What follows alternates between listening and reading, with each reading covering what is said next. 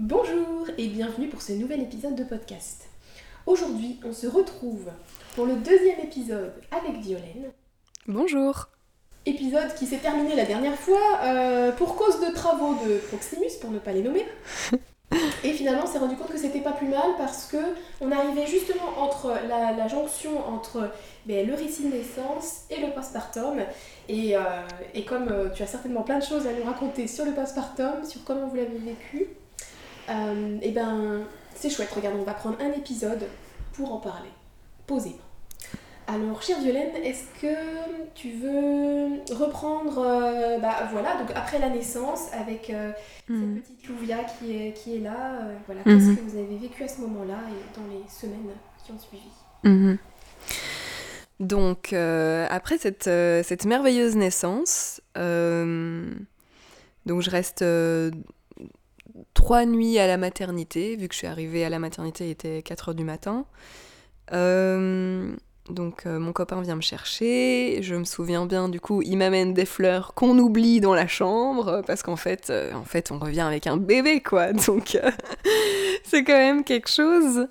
Et, et, on revient et je me souviens que c'était très étrange comme état d'esprit que j'avais parce que je me disais, ok, j'ai l'impression que je suis, je suis partie euh, il y a trois mois. Euh, quand on rentre chez soi, on est chez soi, mais il y a quelque chose de nouveau et d'étranger, et en même temps qu'on sait qui est à nous, qui est là avec nous. Et il y a un sentiment vraiment euh, bizarre. Et enfin voilà, où on se dit, ok, bah en fait maintenant le quotidien ne sera plus jamais, plus jamais pareil.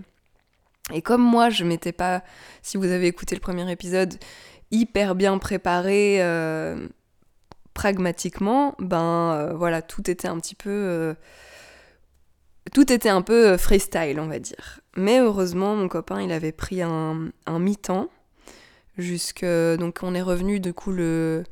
On est revenu bah, le, le, 17 août et mon copain avait pris un mi-temps jusque, jusque, jusqu'aux vacances de décembre. Donc on avait quatre mois vraiment cool, un mi-temps parental, voilà.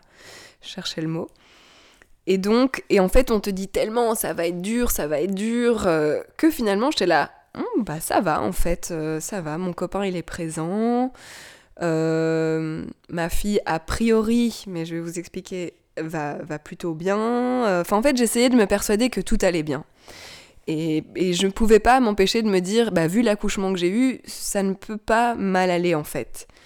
Sauf que euh, quand moi je décris mon postpartum, je le décris vraiment en lien avec l'allaitement parce que pour moi c'était ça qui a vraiment été le plus challengeant et pour moi mon postpartum est vraiment lié à, mon histoire d'allaitement.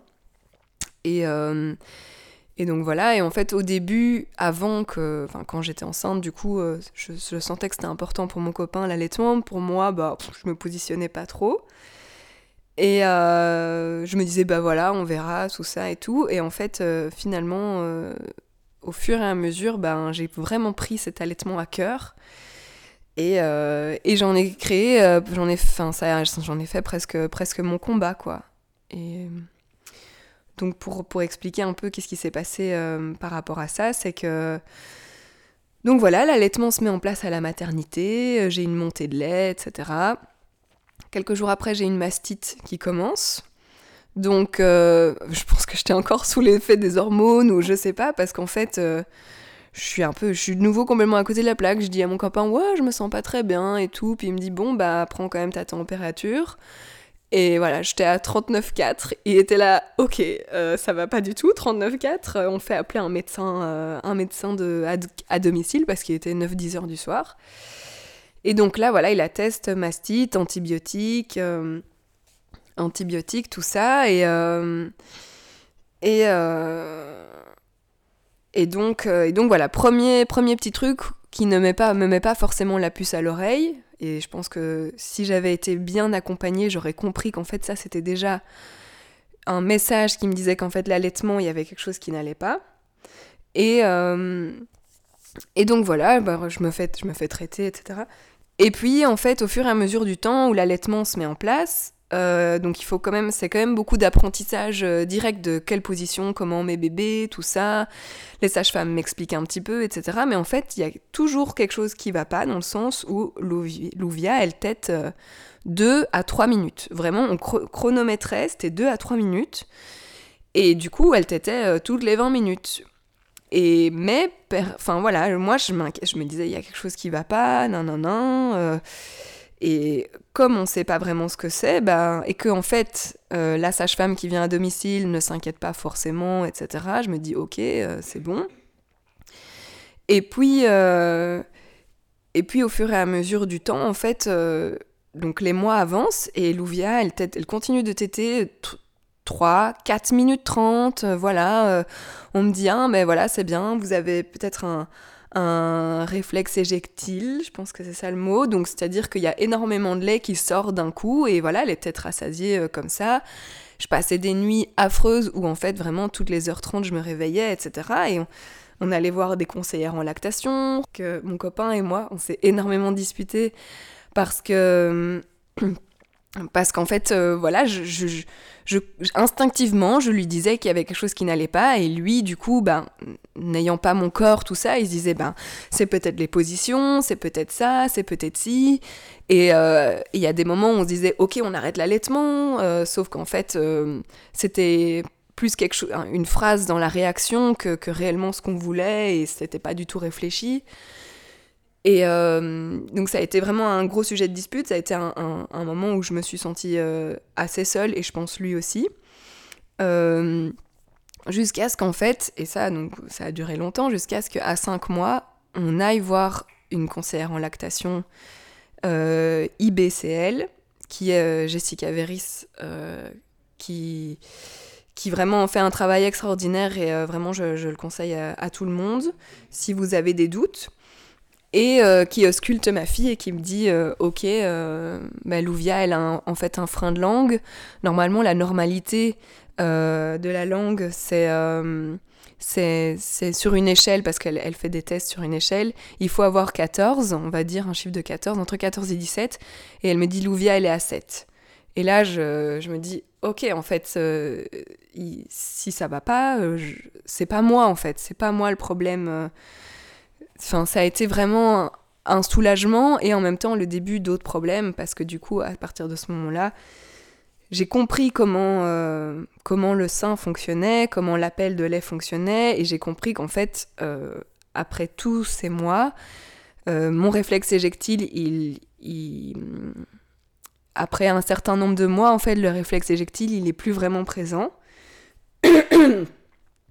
et, euh, et du coup, il a fallu que je commence à tirer mon lait. À tirer mon lait, j'étais super stressée, je me disais, ma fille, elle aura jamais assez, nanana.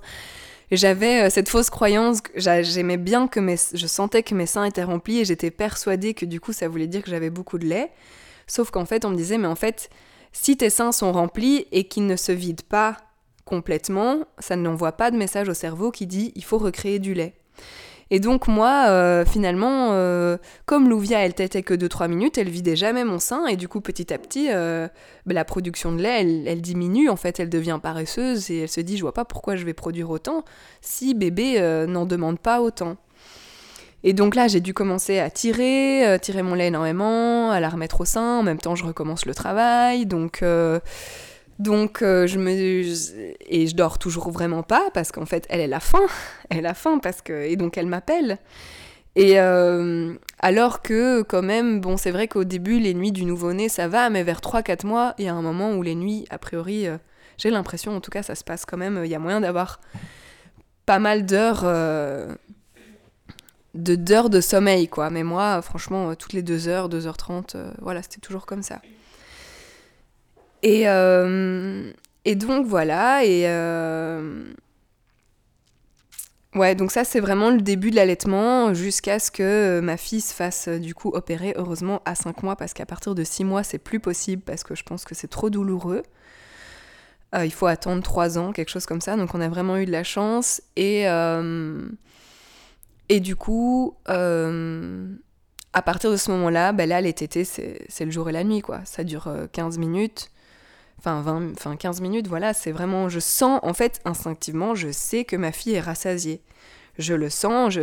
et avant ça, j'aurais pas pu l'expliquer. C'était vraiment très dur parce qu'on s'est confronté à des, des, personnes ultra bienveillantes euh, qui étaient là en effet pour m'aider, mais qui, qui en fait, je me suis sentie en colère parce que je me suis dit, bah en fait, personne n'a compris ou entendu que il y avait quelque chose qui n'allait pas, quoi. Même si on a vu des conseillers en lactation, même si on a vu des ostéos, même si on a vu tout ça, et jusqu'à ce que du coup, on rencontre vraiment cette personne qui nous dise, euh, euh, ok, euh, concrètement, voilà ce qui se passe pour votre fille, quoi. Et c'est Violaine, c'est pas de ta faute si, si t'as pas assez de lait, c'est pas de ta faute si tu nourris pas bien ton bébé. Et du coup, c'est un soulagement, mais en même temps, je me rends compte que c'est une blessure en fait que j'ai encore parce que c'est vrai que je me demande encore maintenant, bah, est-ce que ma fille elle a assez mangé Est-ce que, enfin voilà, tout ça et et je pense que là maintenant c'est un travail à faire sur moi de, de faire confiance et et d'essayer de lâcher prise quoi. Même mais je, je pense que ça m'a vraiment marqué parce que c'est encore euh, encore fort présent. Et euh, donc voilà, ça c'est vraiment le début du, du postpartum, je peux pas ne pas le détacher de, cette histoire. Et après, voilà, mon copain, il était super présent. Euh, ça m'a fait vraiment beaucoup de bien. Il, s'occupait vraiment de la nourriture. Il, a toujours été bienveillant. Il m'a toujours compris. Certes, il y a eu, des moments de friction, mais, euh, ça, s'est bien passé. Et au final, comme je le disais au début, on nous dit tellement que c'est dur les trois premiers mois que j'ai trouvé que ça allait. Et en fait, pour moi, le plus dur, ça a été à partir de, 5 mois où. Euh, parce que là, du coup, il fallait que je continue, que je tire, etc. Vu que je recommençais à reprendre le travail. Donc j'ai commencé à, tirer mon lait, j'étais toujours stressée. Est-ce que j'ai assez? Est-ce que j'aurai assez de lait? Euh, C'était compliqué parce qu'elle, elle commençait la crèche donc vers 5, euh, 5 mois et demi. Le 10 janvier, elle est rentrée à la crèche. Euh, elle voulait pas prendre le biberon. Euh, même si on aimait beaucoup la crèche, en fait, moi j'étais super stressée quand elle allait à la crèche. J'avais besoin de savoir comment tout se passait en détail. Euh, je pense que je suis clairement passée pour la mère ultra chiante. Euh, et, et, puis en fait, à 7 mois, ben, il voulait plus accepter de, lait de la part de, de Louvia. ah non, mais il y a plein de choses. En fait, il y a plein de choses que je me rends compte que j'ai oubliées c'est que comme on voulait favoriser l'allaitement, au vu de tout ce qui s'était passé, on nous avait conseillé euh, le biberon cuillère. Donc c'est un biberon qui finit par une cuillère et en fait à un moment dans le biberon il y a un petit embout et donc quand on penche le biberon il y a un peu de lait qui, tombe dans la cuillère et on donne à boire comme ça. Bon c'est chiant parce qu'en fait ça te demande un temps de dingue surtout quand t'es péricultrice et que t'as 20 enfants à gérer. Euh, et, donc nous, quand on est arrivé à la crèche, déjà, moi, un peu chiante, en mode oui, qu'est-ce qui s'est passé, tout va bien, nanani, racontez-moi et tout. Deuxièmement, ok, en fait, pour la nourrir, on voudrait que ce soit comme ça. Euh, troisièmement, on avait fait une euh, formation sur le sommeil des bébés et le rythme des bébés. Ok, on veut qu'elle qu'elle dorme tous les trois heures parce que c'est censé être son rythme et tout mais en fait on était hyper exigeants parce qu'en fait concrètement euh, dans une crèche c'est pas possible quoi. Donc euh, ils ont été sympas parce qu'ils ont vraiment essayé de faire tout comme on voulait. Mais du coup moi je me disais ok ma fille elle est pas bien je pourrais m'en occuper tellement mieux et en même temps il faut que je travaille euh. et c'était une sensation un peu bizarre. Et surtout qu'en fait à partir de ces, ces, six mois bah, elle a été à la crèche donc elle a commencé à tomber malade. Et elle a eu en fait euh, régulièrement des otites. Des otites, euh, voilà. Euh. et là, c'est le début d'une autre phase pour moi du postpartum où je me disais, cool, je vais pouvoir dormir parce que maintenant ma fille, elle mange assez bien.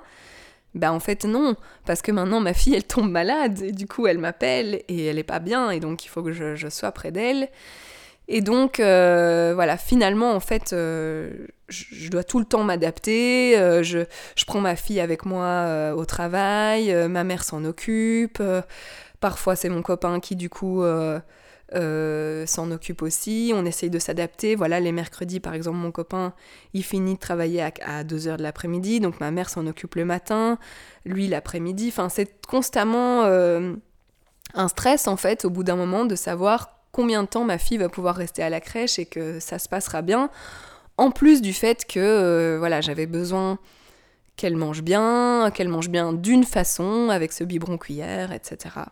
Et à partir de 7 mois, elle fait euh, une mastoïdite. Donc c'est une, infection c'est une complication d'une otite. Et donc généralement, les enfants, ils ont juste des otites et ça se résorbe, ou en tout cas ça n'évolue pas comme ça, et euh, un très faible pourcentage, surtout avant un an, c'est encore plus faible, euh, il y a une mastoïdite qui se déclare. Une mastoïdite, ça s'exprime comment? C'est un, un abcès qui commence à grossir euh, au-dessus de l'oreille. Et donc un jour, bah, elle est pas bien, je la garde à la maison.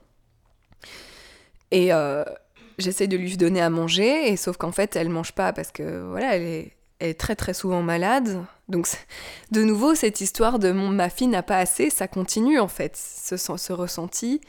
Et ce ressenti que je peux pas euh, la protéger comme je le voudrais, parce que je peux pas manger à sa place, c'est pas moi qui décide.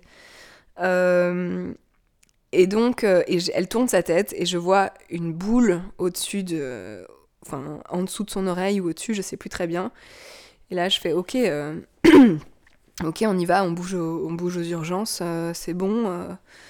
Et donc, euh, on a été aux urgences, voilà, on a fait des scanners, tout ça. on s'est rendu compte qu'elle avait donc une mastoïdite. Elle se fait du coup hospitaliser pendant une semaine.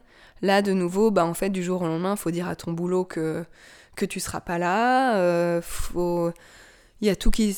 Moi, je suis quelqu'un qui est qui a une valeur de l'engagement qui est assez importante. Et du coup c'est très dur pour moi en fait de je me suis engagée à certains trucs au travail. Et en fait tout d'un coup j'abandonne ces trucs là parce que je suis aussi liée par rapport à l'allaitement. Et euh, l'allaitement euh, c'est quelque chose maintenant maintenant donc j'allaite encore hein. ma fille elle a 17 18 mois. Et euh, l'allaitement c'est quelque chose pour lequel je suis fière. En même temps c'est une contrainte il y a énormément d'ambivalence par rapport à ça, euh, que j'ai ressenti tout au long de, ce postpartum. Et, et j'estime, je sais pas pourquoi je pense dans ma tête, comme je dis depuis le début, je pense que quand l'allaitement sera fini, peut-être le postpartum sera fini en fait. Il y aura quelque chose. Euh, il y aura quelque chose qui nous, nous définira euh, l'une et l'autre séparément, on va dire. Et donc voilà, elle est hospitalisée pendant une semaine. Moi, je reste à son chevet, je dois relancer de nouveau l'allaitement parce qu'évidemment, elle t'était plus beaucoup. Donc, je la remets à fond au sein, euh, j'essaye de, de, retirer un peu pour essayer de restimuler. Et voilà, c'était en fait ultra fatigant. Et certaines personnes, je pense, euh, qui m'ont vu, se sont dit Mais pourquoi elle arrête pas? Pourquoi elle arrête pas? C'est dur et tout. Et, et ben, a ces personnes, je répondrais euh, Je sais pas il y a quelque chose en moi, c'est devenu, alors qu'au début c'était, je n'y accordais pas d'importance, bah, petit à petit c'est devenu quelque chose que j'ai vraiment pris à cœur, à bras le corps, et, euh, et j'arrivais plus à faire sans, quoi, sans imaginer ça. C'était vraiment, euh, je me disais que c'était que voilà que c'était nécessaire et que c'était aussi du réconfort et tout ça. Et en fait toutes les fois où j'ai voulu peut-être arrêter euh, ben en fait à chaque fois elle tombait malade et je me disais ben non alors je vais pas arrêter. C'est pas possible. Donc euh, voilà on revient à la maison après une semaine d'hospitalisation. Et euh, voilà petit à petit en fait elle je pense que c'était donc on revient à la maison quelque chose comme fin mai et on a 3-4 mois où ça se passe bien, c'est l'été, tout ça. Euh, voilà, on profite et tout. Bon, je suis toujours fatiguée, genre toujours pas. ça pose beaucoup de. Ça commence à poser problème aussi dans mon couple. Parce que mon copain euh, se dit. Euh, en fait, pas. À la maison, t'es pas chouette. T'es pas de bonne humeur t'es pas euh, tu me parles mal euh, il dit je comprends que tu sois fatigué mais en fait là maintenant alors que pour lui c'était important au début petit à petit il se dit en fait il faut qu'elle arrête. Il faut qu'elle euh, qu'elle stoppe l'allaitement elle sera mieux mieux sans etc et, et moi j'arrive pas à lâcher quoi. Je suis capable de l'entendre et je trouve et je pense qu'il a raison mais je peux pas lâcher ça. Je peux c'est trop c'est trop ancré en moi, je me suis trop battue pour ça, euh, je vais pas lâcher comme ça du jour au lendemain alors que j'ai tout donné pour que ça continue, quoi. Et parce que voilà, je pense qu'il est frustré de me voir me réveiller la nuit, de me voir fatiguée et aussi des conséquences de la fatigue et de pas de rien pouvoir faire, de pas pouvoir se réveiller lui la nuit, de pas de savoir qu'il peut pas euh, Et en fait, moi, la nuit, c'est clairement une, autre journée, quoi. Parce qu'en fait, se réveiller toutes les 1h30, toutes les 2h, toutes les 3h, c'est pas. C'est pas du tout un sommeil réparateur, quoi. En parallèle de ça, il y, y a des petites tensions qui commencent réellement à se former dans mon couple. Et à 14 mois, Louvia, elle refait une mastoïdite. Et là, vraiment, les médecins nous disent c'est pas normal, il y a quelque chose qui va pas, peut-être qu'elle a un problème immunitaire, euh, peut-être qu'elle a... Euh, donc euh, voilà, énormément de questions. De nouveau, on repasse une semaine en hospitalisation. De nouveau, faut s'adapter avec son travail, sachant qu'on s'était déjà adapté avant parce qu'elle était déjà malade, qu'elle continuait d'enchaîner les otites, tout ça. Et, et là, donc, petit à petit, on nous dit qu'il faut absolument trouver un moment pour lui mettre des drains, qu'il faut l'opérer des végétations. Il y a... En fait, à ce moment-là, bah en fait, à ce moment-là, quoi, on est crevé, on n'en peut plus. Euh, aux yeux des médecins, on a l'impression de pas forcément bien faire parce que on a pris du retard sur la vaccination, sur le tableau vaccinal de notre fille. Euh, on a eu durant cette semaine des reproches de, la part des médecins justement parce que notre, euh, notre son tableau vaccinal n'est pas à jour. Euh, alors que c'était voilà l'idée c'était vraiment de la vacciner mais enfin voilà ça avait pris du retard etc parce qu'en fait ce qui s'est passé c'est que le il voulait la vacciner mais nous on avait appelé notre médecin généraliste qui nous a dit ah, mais si elle est pas bien euh, c'est pas forcément l'idéal de la vacciner. Et jusqu'à ce qu'on ait un, rendez-vous avec le chef de service qui nous a carrément engueulé en nous disant mais en fait si vous le faites pas euh, voilà ça risque d'avoir des complications euh, sur votre fille quoi. Et nous on était là ok mais en fait euh, expliquez-nous juste simplement avec des mots simples. Quand nous on a refusé personne nous a jamais rien rien dit. Donc et en fait là on se retrouve limite anti-vax, euh, limite, euh, vous êtes vraiment, enfin oui, c'est ses parents de cette génération, euh, bah oui, mais oui, mais non. Et moi, de nouveau, bah, je me suis sentie comme une merde en fait. Ok, en fait, je peux pas gérer, je peux pas bien gérer ma fille. on prend pas des bonnes décisions, etc. Parce qu'en fait, je suis dans un état de fatigue tel que je donne tout à ma fille, que j'ai même plus les idées claires et que j'arrive plus à à prendre du recul en fait sur les choses et, sur ce qui se passe et sur ce qu'on me dit et, et donc voilà, donc évidemment, bien sûr, sachant ça, bah, on la vaccine euh, durant, durant l'hospitalisation et il n'y a pas de souci. Et on, maintenant, son tableau vaccinal, si des médecins m'écoutent, euh, il est tout à fait à jour et tout va bien, je veux dire. Euh, petit à petit, ben, là, Louvia, on, donc, elle a eu donc, sa deuxième mastoïdite à 14 mois, donc on est environ euh, du coup, on est octobre. On est en octobre. Là, euh, là en fait, euh, elle va enchaîner les otites. Toutes les semaines, il y a de l'eau dans ses oreilles. on a limite un pass VIP au service de l'ORL. On, appelle, on nous prend, on nous donne un rendez-vous le jour même ou le lendemain pour aspirer, etc. jusqu'à l'opération des drains qui aura lieu fin décembre ou euh, fin, fin novembre, pardon. On la garde à la maison deux semaines, pour, parce qu'il nous avait dit si elle est malade, on pourra pas mettre les drains, donc on la garde à la maison deux semaines. Elle est sous antibiotiques, etc. Euh, le jour même, on lui met les drains et le médecin me dit Ah, c'était pas joli joli son oreille, euh, on la remet encore sous antibiotiques. et donc je me dis Mais enfin, comment ça se fait? Elle n'a pas été à la crèche pendant deux semaines et elle est encore euh, et elle a encore une infection à l'oreille quoi. Alors qu'elle était sous antibiotiques on a peut-être à rester 4 jours avant l'hospitalisation enfin. C'était assez ahurissant. Et pendant encore tout un mois donc j'irais pendant encore tout le mois de décembre elle a eu de l'eau dans les oreilles et on est venu régulièrement euh, régulièrement aspirer euh, son eau jusqu'à ce que voilà maintenant ça, ça s'est vraiment calmé et maintenant ça s'arrête. Et et donc, euh, franchement, pour moi, mon postpartum, il a au moins duré, et je pense que je suis encore dedans, comme je l'ai dit, mais au moins duré un an et demi.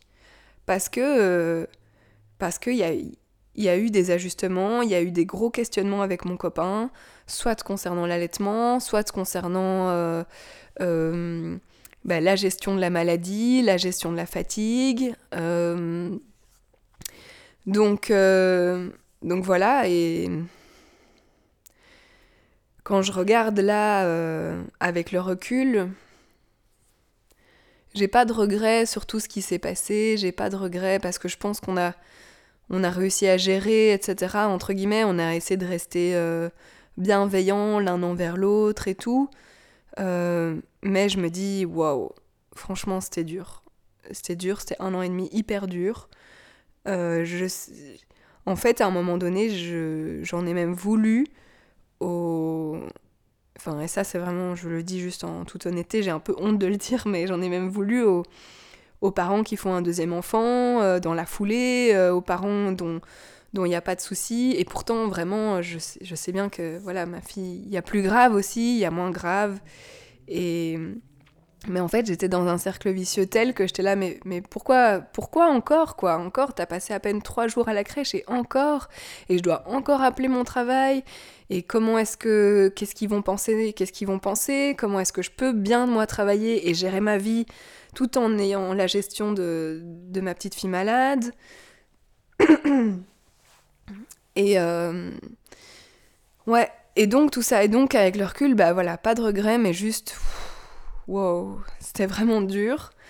C'était vraiment dur et d'ailleurs, euh, même si on veut plusieurs autres enfants, ben on sait que ce sera pas maintenant quoi, parce que franchement, ça nous a laissé vraiment une trace euh, à mon copain et moi qui petit à petit s'estompe. Mais par exemple, euh, j'osais pas partir en, en voyage, j'osais pas même partir un week-end, même dans les Ardennes ou quoi, c'était compliqué parce que s'il fallait aller en urgence aller aux urgences ou quoi euh, à cause de son oreille, bah, c'était inenvisageable pour moi de, partir. Plus toutes ces angoisses de nouveau liées à la nourriture. Maintenant, ma fille, euh, voilà, donc comme je l'ai dit, elle a, elle a 18 mois, elle mange très bien, elle bouge, euh, et, c'est génial, mais ça a été difficile tel que, surtout à la fin de l'année, c'est de nouveau des, trucs assez violents, mais en fait, je me disais, ok, moi, je suis chiante déjà de base, mais ma fille, en fait, elle, me fait chier, quoi. Enfin, parce qu'en fait, un bébé qui est tout le temps malade et qui est jamais bien, en fait, l'image du bébé malade commençait à se superposer sur l'image du de sa personnalité. Je me disais, bah en fait, ma fille, elle est, voilà, elle est pas forcément cool, elle est pas forcément, euh, et, et c'est pas vrai. Ma fille, elle est extraordinaire, euh, elle sourit tout le temps, euh, elle est hyper avenante, elle est hyper sociable, euh, mais, elle, mais elle était malade. Et, moi, dans, mon sommeil, dans, dans, la, dans la gestion de l'inquiétude, dans la gestion du stress, dans la gestion de la fatigue, et elle aussi dans la gestion de sa maladie, ben moi je me disais, ok, ben en fait ma fille, elle est, elle est comme ça et je vais accepter qu'elle soit comme ça, alors que c'est pas vrai. Mais voilà, elle était tellement malade que ça, ça a superposé à ce que j'ai j'ai cru de sa personnalité euh, grandissante, quoi. Merci Violaine pour euh, tout ce que tu nous racontes de façon si authentique, si vraie, si, on est au cœur du, sujet. Et encore, je sais pas, tu me diras ce que tu en penses, mais en fait, il y a presque toute une partie qui est difficile à mettre en mots. J'ai pas vécu la même chose que toi, donc je, je peux pas. voilà toute difficulté, tout ce qui vient te chercher en profondeur. En fait, quand tu le vis sur le moment, c'est là, c'est des sensations physiques, c'est mental, c'est des bouleversements. Et puis après, quand on essaye de le raconter, c'est il y, a les mots, bah, c'était très dur, tu vois, mais c'est comme si ce sera jamais à la hauteur de ce que c'est venu chercher profondément en nous, et comme, comme souffrance, parce que c'est une sorte de souffrance, hein, on peut dire. Ce que tu dis, c'est que hum, tu as du mal à. Que, en fait, oui, on se rend compte que dans le postpartum, ce qu'on vit, c'est parfois tellement intense euh, que dire en fait juste c'est difficile ou c'est dur, c'est déjà euh, pas forcément euh, réel, la réalité de ce qui s'exprime. Et aussi, moi, j'ai trouvé que en fait, je me prenais tout comme une petite gifle comme ça. ok, ok, l'allaitement, ok, les freins, ok, l'hospitalisation, ok, les otites, et que j'ai jamais eu pu vraiment réfléchir sur ce qui s'est passé et surtout pu me préparer en fait. Euh, parce qu'on se dit il faut se préparer, c'est vrai, on se dit il faut se préparer, il faut, euh, voilà, maintenant euh, c'est quand même souvent connu qu'on entend, il faut préparez-vous à manger, vous allez être fatigué, tout ça. Ok, mais en fait, un bébé finalement c'est un être humain et ça, ça et quand ça, ça naît, il y a des fois où ça se passe très bien et tant mieux et c'est génial, et puis il y a des fois où ça se passe pas bien et pour ça t'es pas préparé. on n'était pas préparé à, se rendre compte que l'allaitement, ça, y allait avoir un couac, que, après elle allait avoir des otites, et ça, on n'était pas du tout préparé, alors que et je pense que même mon copain, qui lui, donc si vous avez suivi le premier, le premier, premier épisode, avait vraiment à cœur de énormément se préparer, de énormément faire de lecture, de même rencontrer des femmes, tout ça, bah, il, il aurait jamais pu se préparer à tout ce qui s'est passé.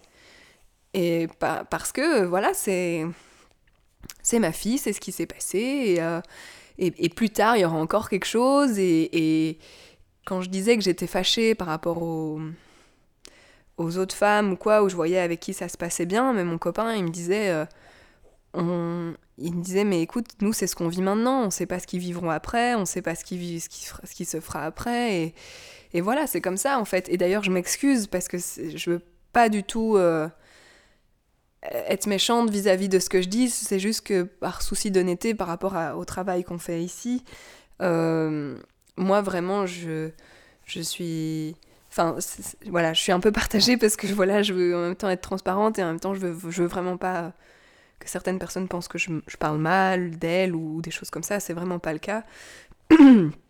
C'est juste que je pense que j'arrivais pas à prendre du recul et que spontanément, avec la fatigue, tu te dis, bah en fait, merde, pourquoi moi, quoi Mais maintenant, je, je pense pas, pas, pas de la même façon. Et ce que je voulais dire, c'est que quand je t'ai rencontré, euh, donc tu venais, tu nous posais des questions, si ça allait, etc.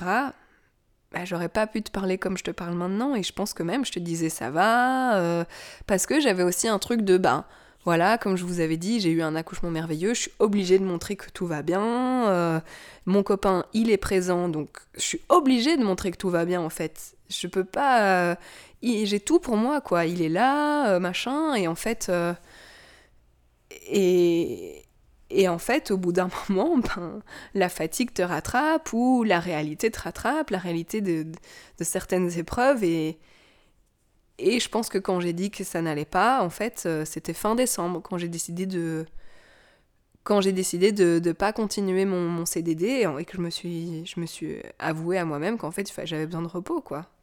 J'avais besoin de repos parce que, comme je le, disais, euh, j'étais pas gentille à la maison, euh, j'étais pas j'étais pas moi-même, quoi. J'étais devenue la meuf chiante et voilà, c'est tout. Et je me, je me calquais à, à, cette vision, cette vision-là.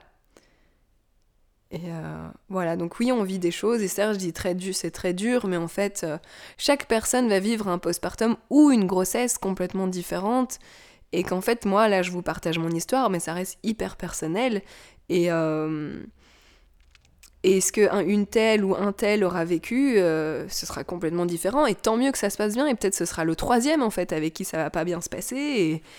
Et, voilà. Et,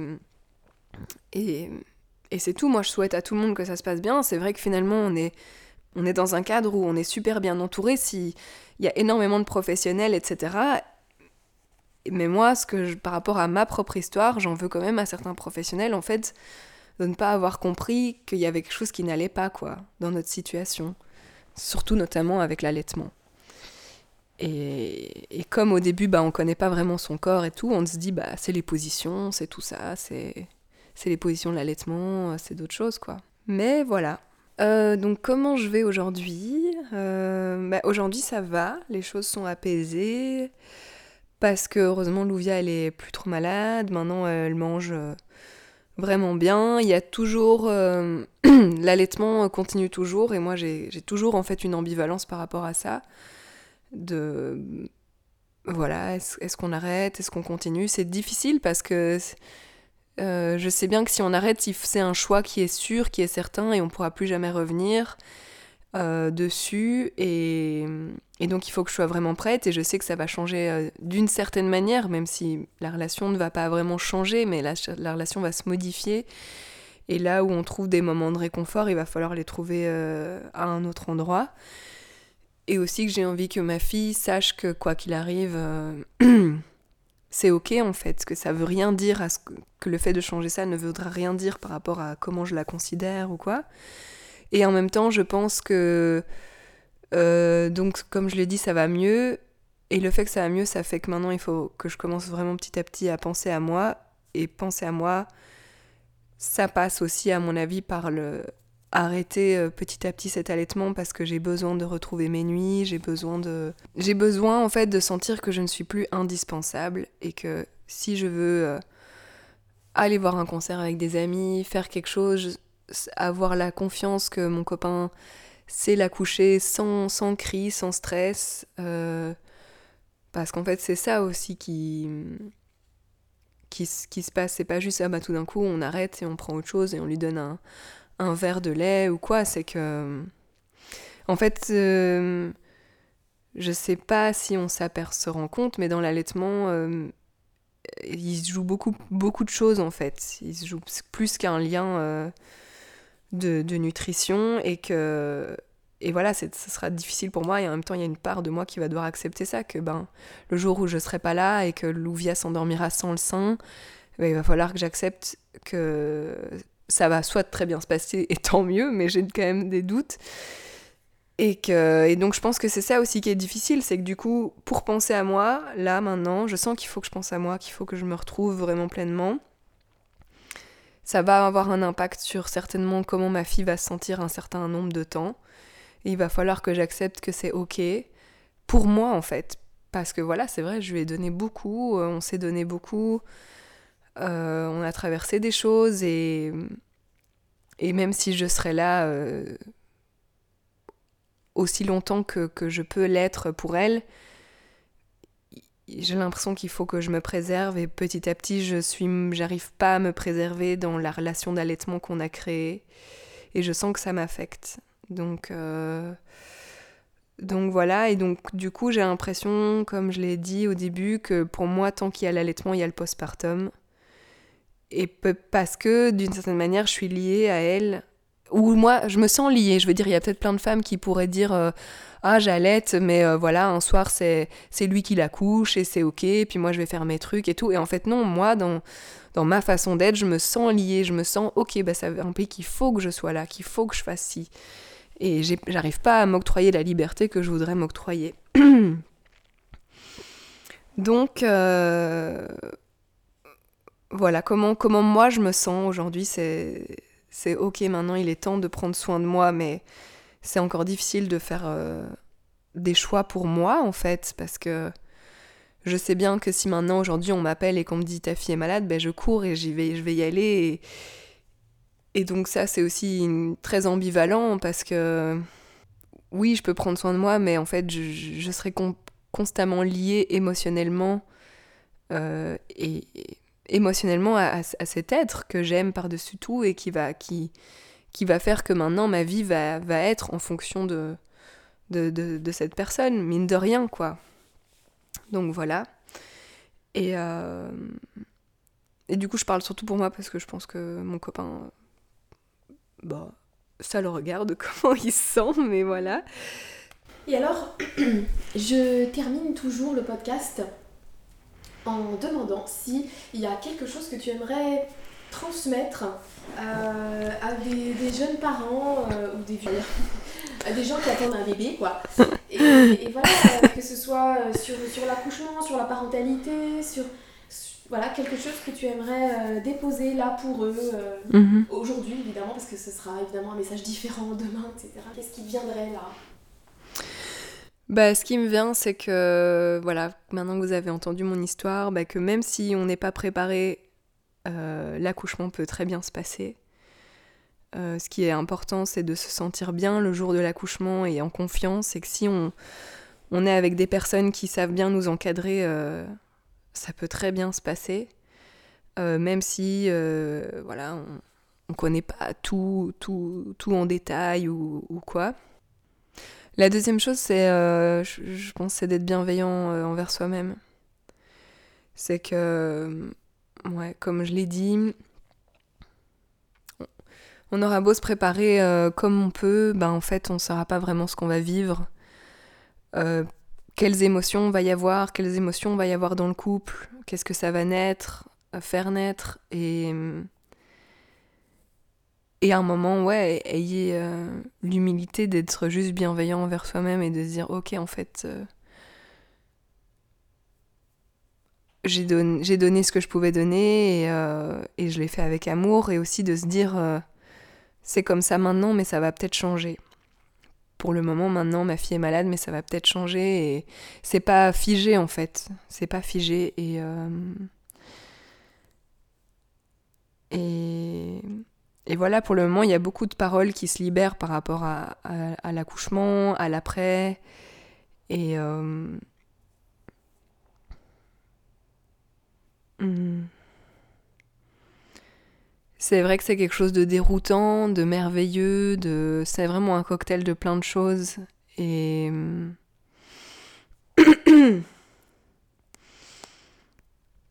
et voilà, je sais pas, je sais pas trop quoi dire en fait, ça me à part ces deux trucs-là, je sais pas trop quoi dire parce que je pense que chacun va être libre de faire sa propre expérience et qu'il y a autant de femmes, autant de, d'hommes que, d'expérience et que en fait euh, vous allez juste vivre votre expérience et vous en retirez ce, qui, ce que vous allez en retirer par rapport à votre histoire, par rapport à votre généalogie, par rapport à tout ça. Et, euh, et, et que je pense juste que ben vivez votre truc et puis, euh, et puis on va le partager et puis et puis voilà, je pense que ce qui est surtout bien, c'est vraiment de d'avoir un bon balancer des bons carnets d'adresses et des trucs comme ça et et voilà.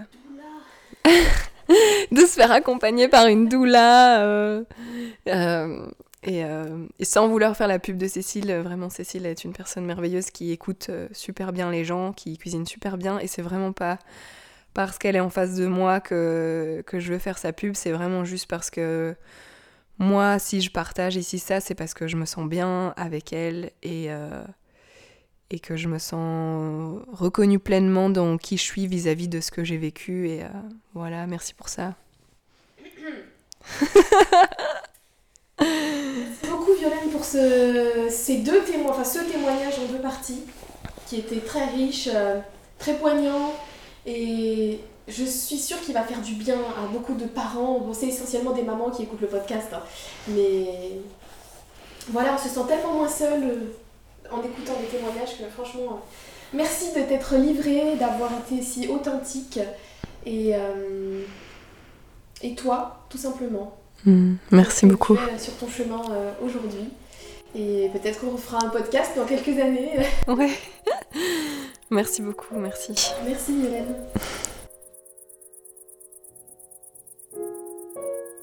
Merci pour votre écoute. Si vous appréciez le podcast et que vous souhaitez le soutenir, je vous invite à le partager autour de vous, à laisser 5 étoiles sur votre plateforme d'écoute et pourquoi pas à me laisser un petit commentaire. On se retrouve la semaine prochaine pour un nouvel épisode. D'ici là, portez-vous bien. À bientôt